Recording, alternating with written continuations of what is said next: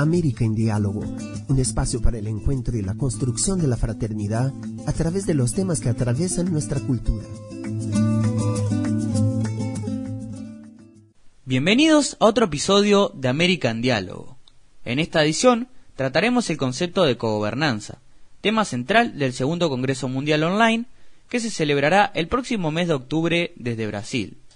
Este Congreso está promovido por el Movimiento Político por la Unidad, el Movimiento Humanidad Nueva y otras expresiones del movimiento de los focolares.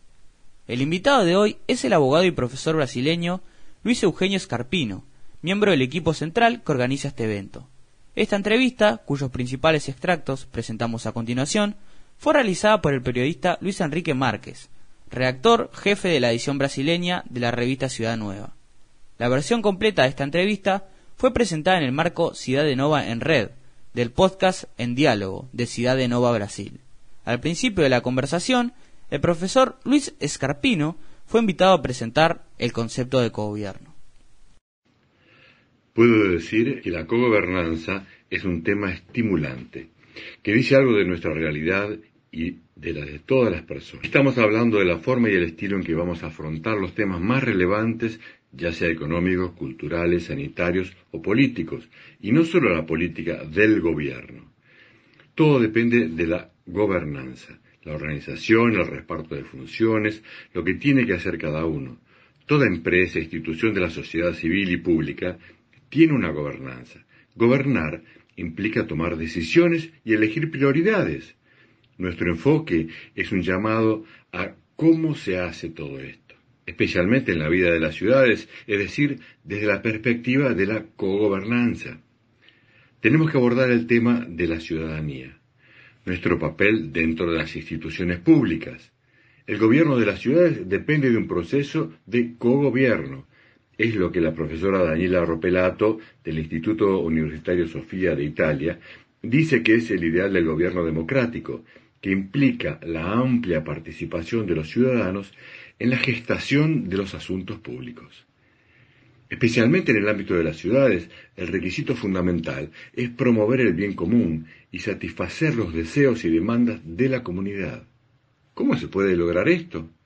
A través de las relaciones fraternas, del diálogo y la corresponsabilidad.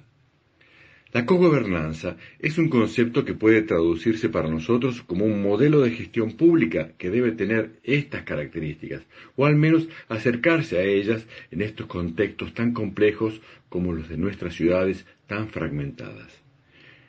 De hecho, en una misma ciudad podemos ver varias ciudades dentro de ella. Es muy común observar esto.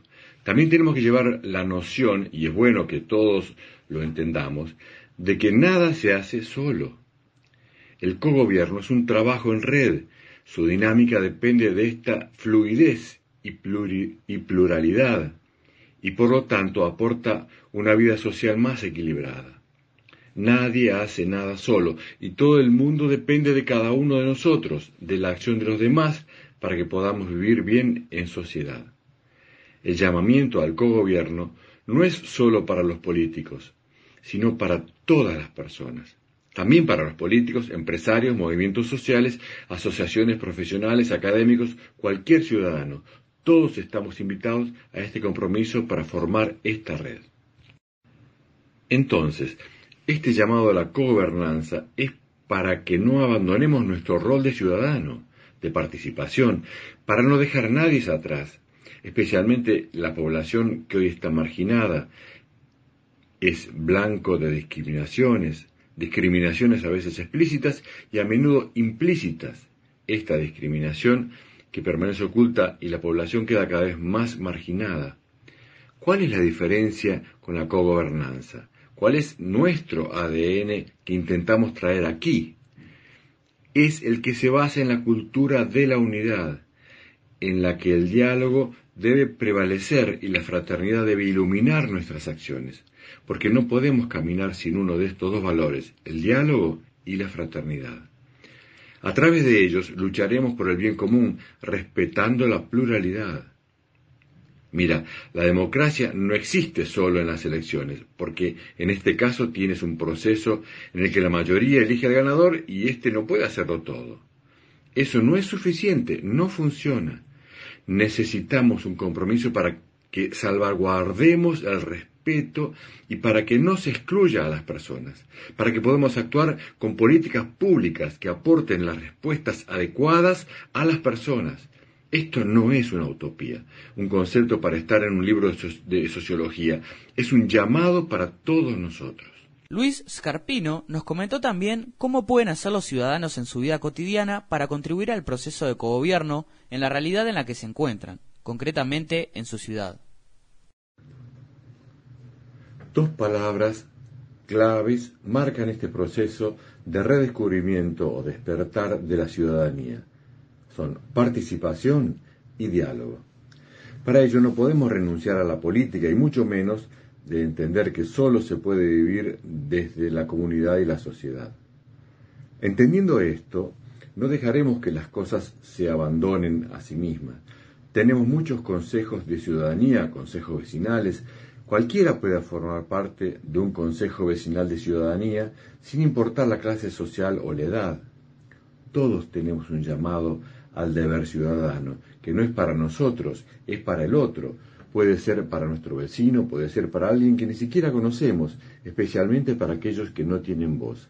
Si tenemos esta posibilidad, no podemos abandonar este deber cívico. Hay muchas personas olvidadas que sufren, mueren y son cada vez más ignoradas. Se trata de una llamada a la corresponsabilidad. Bien, no quiero participar en un consejo vecinal de ciudadanía porque no lo conozco. Hay otros espacios para interactuar. Las organizaciones de la sociedad civil, antes mencionadas, conocidas como ONG, y muchas de ellas realizan una labor transformadora muy importante, que también deben interactuar con la sociedad, con los políticos, con la población a la que sirven. Si participas en ellas, es también una forma de actuar en el cogobierno, es un comienzo. Y mira, aunque seas empresario o estés en una empresa privada, estás llamado a participar en las transformaciones sociales. Cada vez son más las empresas a las que se les atribuye el papel no sólo de buscar el beneficio del lucro como objetivo final, sino también de entender que tienen un claro papel en la búsqueda del bien común. Por supuesto, esto requiere voluntad, determinación, adhesión y compromiso. No llegaremos a ninguna parte solos, sin hablar, interactuar y participar. Es importante recordar siempre el arte del diálogo, de escuchar, de ver cómo podemos hacer de este mundo un lugar feliz para todos y no solo para nosotros. El Movimiento Político por la Unidad y el Movimiento Humanidad Nueva, entre otras expresiones civiles del movimiento de los focolares, promoverán en octubre de este año el segundo Congreso Mundial de Cogobernanza, que se desarrollará online teniendo a Brasil como anfitrión.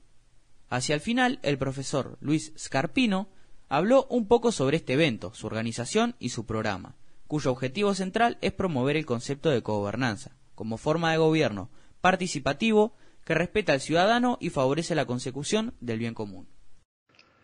Este Congreso lo construimos sobre la base de la propuesta de cogobernanza.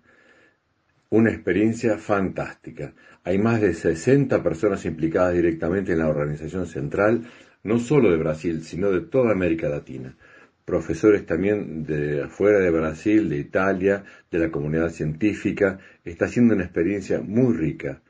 No será solo un panel de conceptos sobre los que pues, se pueda trabajar en la comunidad, no será solo un panel de conceptos sobre los que pueda trabajar la comunidad de estudiosos, no, es para todos. En la construcción de este Congreso participa toda la red del movimiento de los focolares, actores de los movimientos sociales, de la sociedad civil y, como he dicho, de la comunidad universitaria.